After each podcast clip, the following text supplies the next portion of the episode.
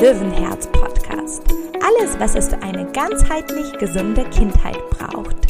Ich bin Isabella und freue mich sehr, dass du heute mit dabei bist bei der Folge Nummer 3, beziehungsweise 2, wenn wir das Intro nicht dazu zählen. Und in der letzten Podcast-Folge haben wir uns mit dem Thema Elemente und mit dem Einstieg in den Ayurveda beschäftigt und heute möchte ich sehr gerne einen Schritt weitergehen und dir erzählen, wie die Doshas die körperlichen und psychischen Merkmale deines Kindes formen und beeinflussen. Denn alle Doshas haben ganz bestimmte Eigenschaften und unterscheiden sich voneinander und ergeben ein ganz besonderes Menschenbild. Und alle Empfehlungen und therapeutischen Konzepte im Ayurveda bauen auf Dosha ausgleichende Konzepte auf. Und deswegen ist es ganz wichtig zu wissen, in welchem Bereich du dich da befindest oder bewegst. Die individuelle Konstitution des Kindes entsteht aus dem Zusammenspiel vom Vata, Pitta und Kapha. Und diese wiederum werden aus fünf Elementen zusammengesetzt, wobei man dabei sagen muss, dass jeweils zwei Elemente ein Dosha bilden. Und ich möchte jetzt auch gar nicht viel drum reden, sondern direkt mit dem ersten Dosha anfangen, nämlich mit dem Vata Dosha. Und das Vata Dosha setzt sich aus Elementen Luft und Äther zusammen. Und hier ein ganz kurzer Ausflug in Richtung Äther und äh, Raum, weil ich das selber, ähm, als ich mit dem Ayurveda in Berührung gekommen bin, nicht so leicht ähm, begreifen konnte. Ähm, vielleicht kann es dir helfen, wenn du dir überlegst, dass ähm, Raum oder Äther sowas ist wie zum Beispiel die Hohlräume in unserem Körper. Ähm, etwas in der Lunge, wo, ja, es ist ein luftgefüllter Raum, letztendlich, der irgendwie begrenzt ist und irgendwie nicht so richtig zu beschreiben und zu greifen, aber trotzdem da. Und wenn du an so einen Raum in Verbindung mit Luft, mit der Luft zusammendenkst, dann vielleicht kommen da schon auch ein paar Eigenschaften ähm, dir in den Sinn, die, die diese beiden Sachen beschreiben könnten. Und zwar sind beide leicht beide feinstofflich, beide schwer zu greifen. Wenn wir jetzt mehr Richtung Luft gehen, ähm, darfst du sehr gerne ein einen Gedankensprung in, in Richtung Wind machen. Wind ist etwas sehr Bewegliches, sehr Wechselhaftes, sehr Instabiles. Wind macht uns so ein bisschen wuselig, ein bisschen unruhig, könnte man sagen. Und alleine aus diesen zwei Elementen kannst du schon viele Rückschlüsse ziehen auf die Verhaltensweise eines Watterkindes. An dieser Stelle möchte ich noch sagen, ich äh, benutze das vereinfacht im, als Begriff Vata-Kind, Pitta-Kind oder Kapha-Kind. In der Regel ist es aber so, dass zwei Doshas stark ausgeprägt sind. Die seltenste Variante ist ein Tri-Dosha-Kind, das heißt, wo alle drei Doshas im gleichen Verhältnis zueinander stehen. In der Regel sind das zwei. Es gibt aber auch natürlich durchaus ähm, Kinder, wo das eine Dosha so prägnant oder so doll im Vordergrund Vordergrund steht, dass man dann wirklich nur Vata-Kind sagen würde, zum Beispiel. Aber in der Regel sind es unterschiedliche Merkmale aus verschiedenen Doshas, ähm, die ein, eine Mischung ergeben. Ähm, zurück aber jetzt zu einem Vata-Kind. Ich gehe erstmal gerne auf die körperlichen Aspekte ein und dann nochmal auf ähm, vielleicht auch die emotionale beziehungsweise psychische Ebene. Und wir haben bereits gesagt, dass Vata-Kinder in der Regel leicht sind. Das heißt, sie haben einen zierlichen Körperbau. Das sind leichte, schmale Kinder, ähm, häufig mit ähm, zarten Gelenken, langen Gliedmaßen. Ähm, das sind diejenigen, die vielleicht auch eher zu Gewichtsabnahme neigen oder schon auch als Säuglinge nie so richtig pummelig werden, sondern eher schmalere Kinder. Da sind auch Kinder, die sehr kälte- und windempfindlich sind, was natürlich Sinn macht, wenn wir überlegen, dass da nicht so viel Grundsubstanz vorhanden ist. Wir haben gesagt, Wind kann ja auch sehr wechselhaft sein und auch das äußert sich in der Vata-Verdauung aus. Das heißt, Vata-Kinder sind häufig diejenigen, die mal sehr gut ein bestimmtes Lebensmittel verdauen, mal nicht so gut verdauen können, die unterschiedlich ausgeprägtes Hungergefühl haben. Das ist alles nicht ganz so homogen und nicht ganz so eindeutig bei denen manchmal diese Wechselhaftigkeit äußert sich unter anderem auch in der Sprechweise. Ähm, die würden dir sehr gerne viel erzählen, vergessen dann aber zwischendurch, an welchem Thema die eigentlich dran waren. Das heißt, auch da ähm, kommen viele unterschiedliche Themen ähm, so ein bisschen durcheinander. Vata ist auch das Kommunikationsprinzip. Das heißt, das sind auch Kinder, die sehr gerne mit anderen interagieren, die gerne ähm, Gesellschaft haben, die gerne mal sich zum Spielen verabreden.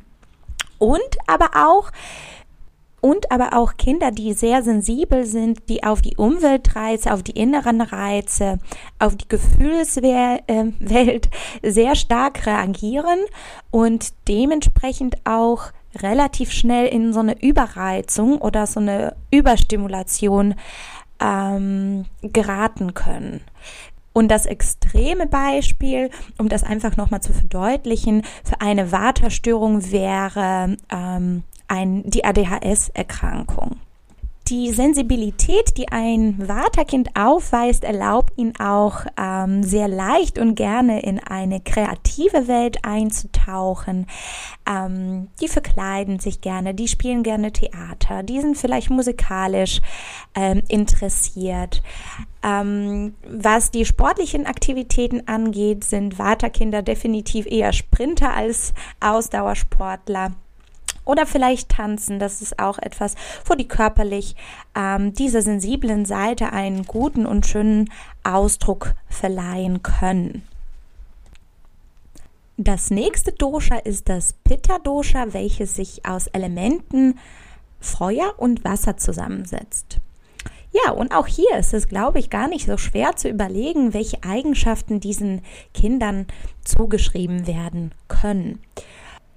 Peter-Kinder sind diejenigen von einem mittleren Körperbau und eher athletisch. Das sind diejenigen, die am schnellsten Muskeln ausbauen, ähm, wenn sie sich sportlich betätigen.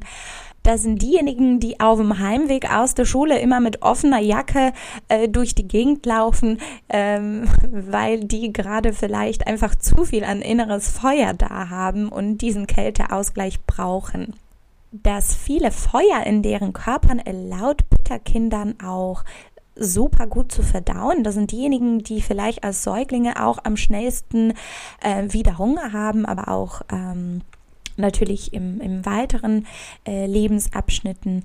Und da sind aber auch diejenigen, die durch die, das starke Verdauungsfeuer, sagt man Agni im Ayurveda, ähm, so gut wie alles ähm, ja, gut zu sich nehmen können, ohne dass es direkt einen Effekt auf ähm, die Verdauung hat. Hier kann man auch einen schönen Vergleich zu einer Vata-Verdauung machen, die ähm, ja sehr wechselhaft und unregelmäßig ist. Dann würde so ein Pitta-Kind ein ähm, Salat zum Beispiel nicht wirklich viel ausmachen oder eben ein trockenes Brötchen. Ähm, das kriegt das super schnell verdaut, während das Watterkind vielleicht schneller Blähungen ähm, oder äh, Bauchschmerzen entwickeln kann. Da sind die Pitters also ganz klar im Vorteil. Die dürfen sich ein bisschen mehr erlauben, ohne dass das direkt Ama, spricht unverdaute Nahrungspartikel, die im Körper verbleiben, ähm, direkt entwickeln. Zu dem Konzept vom AMA werde ich auch nochmal sprechen, denn äh, AMA ist eine der Ursachen oder der Hauptursachen für die Krankheitsentstehung. Aber das würde jetzt den Rahmen dieser Podcast-Folge auf alle Fälle sprengen. Äh, deswegen komme ich auch in den folgenden Podcast-Folgen darauf zurück. Aber genau, das sollte euch nochmal verdeutlichen, dass Pitta-Kinder wirklich diejenigen sind, ähm, die viel gut verdauen können, aber auch die natürlich davon profitieren, wenn die Speisen nicht zu heiß und nicht zu scharf sind. Denn das äh, pusht dieses innere Feuer nochmal in die Höhe. Und was bei Pitta-Kindern passieren kann, wenn, wenn zu viel Feuer da ist, ist, dass sie eher in eine aggressive Verhaltensweise reinrutschen. Das wäre auch ein Zeichen einer Disbalance bei einem Pitta-Kind eben die häufigen Wutausbrüche zum Beispiel. Da merkt ihr vielleicht direkt, oh, da ist ein bisschen zu viel Hitze, zu viel Feuer im Körper. Und da könnt ihr sehr leicht dem entgegenwirken, indem man vielleicht ein etwas kaltes Handtuch mit auf den Nacken legt oder sagt, komm, lass uns zusammen die Hände ins kalte Wasser legen. Oder vielleicht ähm, mit kühlenden Gewürzen oder kühlenden Lebensmitteln zusammenkocht. Aber zurück zu Peterkindern und weiteren Eigenschaften. Peterkinder haben einen sehr, sehr scharfen Verstand, die sind sehr intelligent. Ähm, und sprechen auch häufig sehr adäquat und auch sehr konkret. Das sind diejenigen, die nicht um den heißen Brei drumherum reden. Die sind sehr ähm, ambitioniert, sehr ehrgeizig und ähm, wissen vom Anfang an, was sie wollen. Da sind geborene Chefs oder auch Leitungspersönlichkeiten.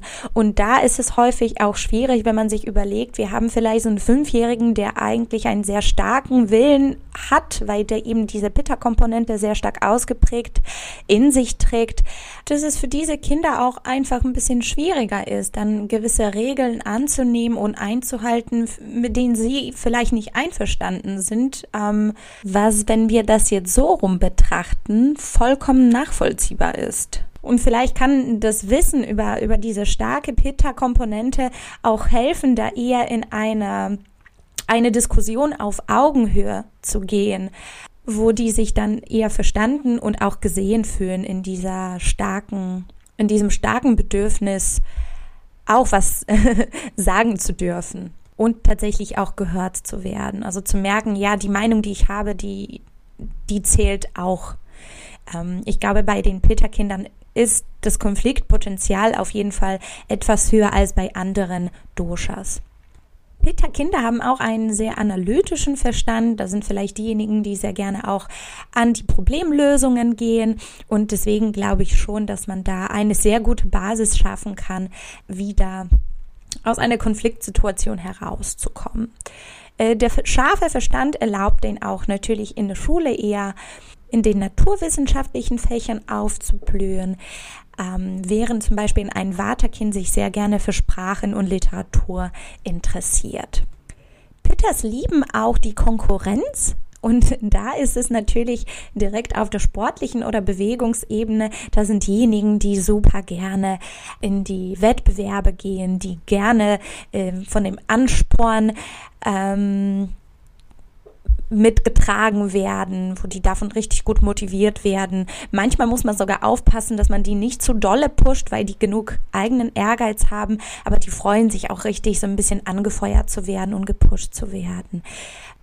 Und dann komme ich schon zu dem dritten Dosha, zu dem Kapha-Dosha. Und das Kapha-Dosha setzt sich aus Elementen Wasser und Erde zusammen. Und hier wird es auch deutlich, dass das zwei grobstoffliche Elemente sind, die natürlich das Dosha zu einer etwas festeren macht oder etwas ähm, oder einer mit etwas mehr Substanz. Und so ist es tatsächlich. Also Kaferkinder sind diejenigen mit etwas festerem Körperbau. Sie haben etwas stämmigen Körper, vielleicht breitere Schultern, große Hände, große Gelenke. Und wenn wir natürlich an Wasser und Erde denken, dann kommen ähm, vielleicht so Gedanken, dass, dass das alles nass und kalt ist. Und da sind tatsächlich ähm, Kinder, die krankheitsanfällig auf Nässe und Kälte reagieren. Ähm, das erklärt sich natürlich dadurch, dass das Kafa eher in sich Nässe und Kälte trägt und dann wird es einfach nur aggraviert bzw. verstärkt. Ähm, Kafa-Kinder haben natürlich viel Substanz und dadurch auch eher mäßigen Appetit. Und da sind aber auch diejenigen, die gerne Süßes ähm, auf dem Teller haben und auch gerne zwischendurch ein bisschen naschen wollen. Und ähm, grundsätzlich sind Kafferkinder die diese ganz gemütlichen, die haben immer Zeit, die sind eigentlich so ganz gut drauf, wollen nicht zu viel unternehmen. Ähm, da hatte ich irgendwann in einem Buch gelesen, so einen schönen Vergleich von einem Kafferkind mit der Winnie Pooh Figur. Und ich musste so schmunzeln, weil der immer mit seinem Honigglas durch die Gegend rennt, total liebevoll, zufrieden. Und ja, so könnte man auf alle Fälle hm, das auf das Kafferkind übertragen. Und fand diesen Gedanken wirklich sehr, sehr schön. Kafferkinder sind auch diejenigen, die sich eher etwas zurücklehnen, die nicht so viel sprechen, ähm, etwas langsamer sprechen, wenn die denn dazu kommen. Das sind diejenigen, denen es nichts ausmacht, auch alleine zu spielen und diejenigen, die auch in einem Spiel viel Zeit ähm, verbringen. Die brauchen nicht so viel Abwechslung, die sind sehr gerne lange mit einer Tätigkeit beschäftigt. Und daran merkt man auch deren Liebe ähm, eben zur Beständigkeit. Und vielleicht verspürst du jetzt auch direkt so einen Ausgleichsimpuls in dir, indem du merkst, dass ein Kaferkind von einer Anregung, von so ein bisschen Motivation auch manchmal profitieren könnte Vielleicht eine etwas ausdauernde Sportart oder etwas, was der mit anderen Kindern äh, gemeinsam machen kann an Sport, was besonders viel Spaß macht, ähm, wäre ein, eine gute Alternative oder etwas, womit man Kaffer gut aktivieren kann. Gleichzeitig ist es auch wichtig, die Kafferkindern mit zu vielen Möglichkeiten nicht zu überfordern, denn ein Kafferkind wird dann sehr sorgfältig und langsam und überlegt an eine Entscheidung gehen wollen. Und manchmal ist es besser, einfach eine klare Ansage zu machen. Ja, und das waren im Prinzip jetzt die drei Doshas, die ich jetzt gerne für dich nochmal zusammenfassen möchte. Das Waterkind, da darfst du gerne an die Merkmale vom Wind denken. Das ist das feingliedrige, schmale und leichte Kind, das etwas wirbelig und dadurch auch gerne vergesslich ist, das einen wechselhaften Appetit hat und insgesamt auch gerne Abwechslung möchte. Ähm, das Vata steht auch für Kommunikation, das heißt, das ist das Kind, das auch sehr gerne mit den anderen kommuniziert, gerne quatscht, ähm, kreativ und aber auch sehr sensibel ist. Das Pitta-Kind ist das mit den Merkmalen hauptsächlich vom Feuer. Pitta-Kinder sind, vom mittleren Körperbau, eher athletisch, haben eine super Verdauung, scharfen Verstand, sind ehrgeizig, ähm, zielgerichtet, in der Regel auch Sportler oder äh, betätigen sich sehr gerne sportlich, neigen zu Perfektion und sind geborene Führungspersönlichkeiten. Und bei dem Kaferkind ähm, darfst du gerne an den goldigen Winnie Pooh denken. Das ist das äh, Dosha, welches sich aus den Elementen Wasser und Erde zusammensetzt und steht für das Stabilitätsprinzip. Das sind Kinder mit etwas festerem Körperbau, ähm, da könnte man auch zum Beispiel, wenn du an ein richtig dickes und festes Haar auch denkst, da sieht man manchmal bei den Mädchen, wenn die Haare geflochten sind, richtig schöne Zöpfe. Das ist zum Beispiel auch ein Merkmal vom Kaffer. Ähm, Kafferkinder sind gemütlich, die sind langsame Esser, langsame Verdauer, schlafen gerne ähm, etwas länger, schlafen grundsätzlich gut ein, lieben Routine und Beständigkeit und die haben immer Zeit. Können wir uns, glaube ich, alle heutzutage ein bisschen von abgucken. Ähm, und das Kafferkind neigt zu Stagnation bei Unterforderung. Ja, und alleine jetzt bei dieser Zusammenfassung merke ich, dass ich noch weitere zahlreiche Beispiele und Eigenschaften mit reinbringen könnte, äh, die die jeweiligen Doshas noch beschreiben und einzigartig machen. Möchte hier aber auch nicht, dass es zu einer absoluten Informationsüberflutung kommt und ich hoffe, ich habe dir einen guten Einblick verschaffen können, in die Welt der Doshas und vielleicht hatte ich das auch so ein bisschen neugierig gemacht und du hattest parallel überlegt, wo, äh, wo dein Kind da einzustufen wäre oder welche Eigenschaften von welchem Dosha du in deinem Kind wiederfindest. Du kannst ähm, ja, mich gerne wissen lassen, ähm, ob das so war und ähm, welche Dosha dein Kind trägt oder welche Doshas du in deinem Kind wiederfindest. Da freue ich mich natürlich immer sehr über eine Rückmeldung bei Instagram. Und ähm, was mir aber auch sehr wichtig an dieser Stelle ähm, zu sagen ist, ist, dass in den ayurvedischen Schriften gesagt wird, dass die persönlichen Merkmale beziehungsweise sowohl die körperlichen als auch die Persönlichkeitsmerkmale jeweiligen Kindes eigentlich nach der Pubertät wirklich zu beurteilen sind. Denn dann ist der Körper und der Geist laut dem Ayurveda vollständig ausgereift und ich finde, da muss man gar nicht so lange warten. Natürlich dürfen wir das gerne berücksichtigen, dass insbesondere ab, ab dem Schulalter ähm, viele Veränderungen auf die Kinder zukommen. Die werden von unterschiedlichen Menschen geprägt, die werden von unterschiedlichen Lebenssituationen geprägt. Aber ich finde, man kann das schon wunderbar auch bei den kleinen Kindern sehen. Sind die eher sehr aktiv, sind die eher die passiven Kinder? Neigen sie dazu, äh, viel zu quatschen oder nehmen sie sich eher zurück? Also ich finde, da kann man schon auch viel in die, in die Beobachtung gehen und viel selber ähm, für sich herausfinden. Und in der Regel das, was man so zwischen dem dritten und fünften Lebensjahr ähm, gut beobachten kann, ist auch wirklich das Dosha oder sind das diese Doshas, die uns dann das ganze Leben lang begleiten? Denn ich habe in der letzten Podcast-Folge schon erzählt, dass ähm, die Doshas oder dass wir mit der bestimmten Konstitution, also mit der Mischung, individuellen Mischung an Doshas ähm, schon auf die Welt kommen. Und ich finde, das kann man wunderbar schon bei den etwas kleineren Kindern beobachten.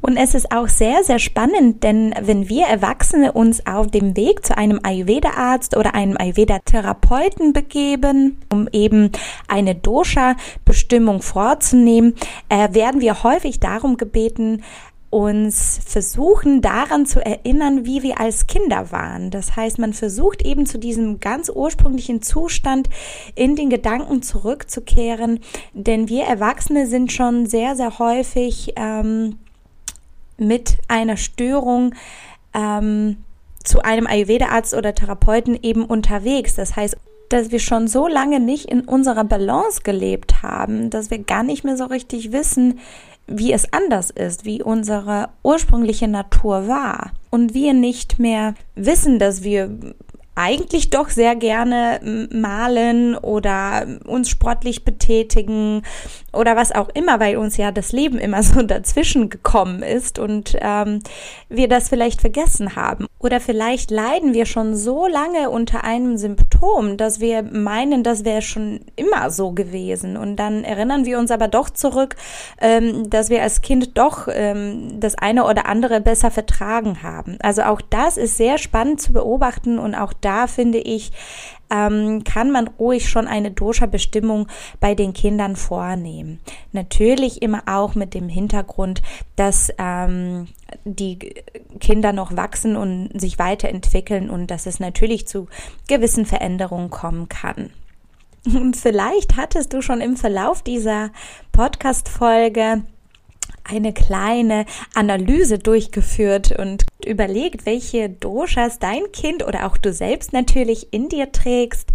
Ähm, du kannst mich sehr gerne das wissen lassen, indem du diesen Podcast ähm, bei Instagram kommentierst. Und wenn dir das hier gefällt und du neugierig auf weitere Folgen bist, freue ich mich natürlich sehr, wenn du am 15.02., also in einer Woche, wieder mit dabei bist. Ähm, ich wollte noch Bescheid sagen, dass Löwenherz jetzt auch bei iTunes zu finden ist, falls du nicht äh, immer auf Spotify zurückgreifen möchtest und auf anderen weiteren Podcast-gängigen Kanälen. Ja, und da würde ich mich natürlich auch über eine Bewertung von dir sehr freuen, denn das hilft mir, äh, diesen Podcast und auch mein Projekt äh, mit der ganzheitlichen Kindergesundheit wachsen zu lassen und mehr Leute für die ayurvedische Kinderheilkunde und auch Gesundheitsprävention sowie gesunde Kinderentwicklung aufmerksam zu machen. Jetzt wünsche ich dir aber erstmal eine ganz schöne Woche. Bleib gesund und bis dann. Deine Isa.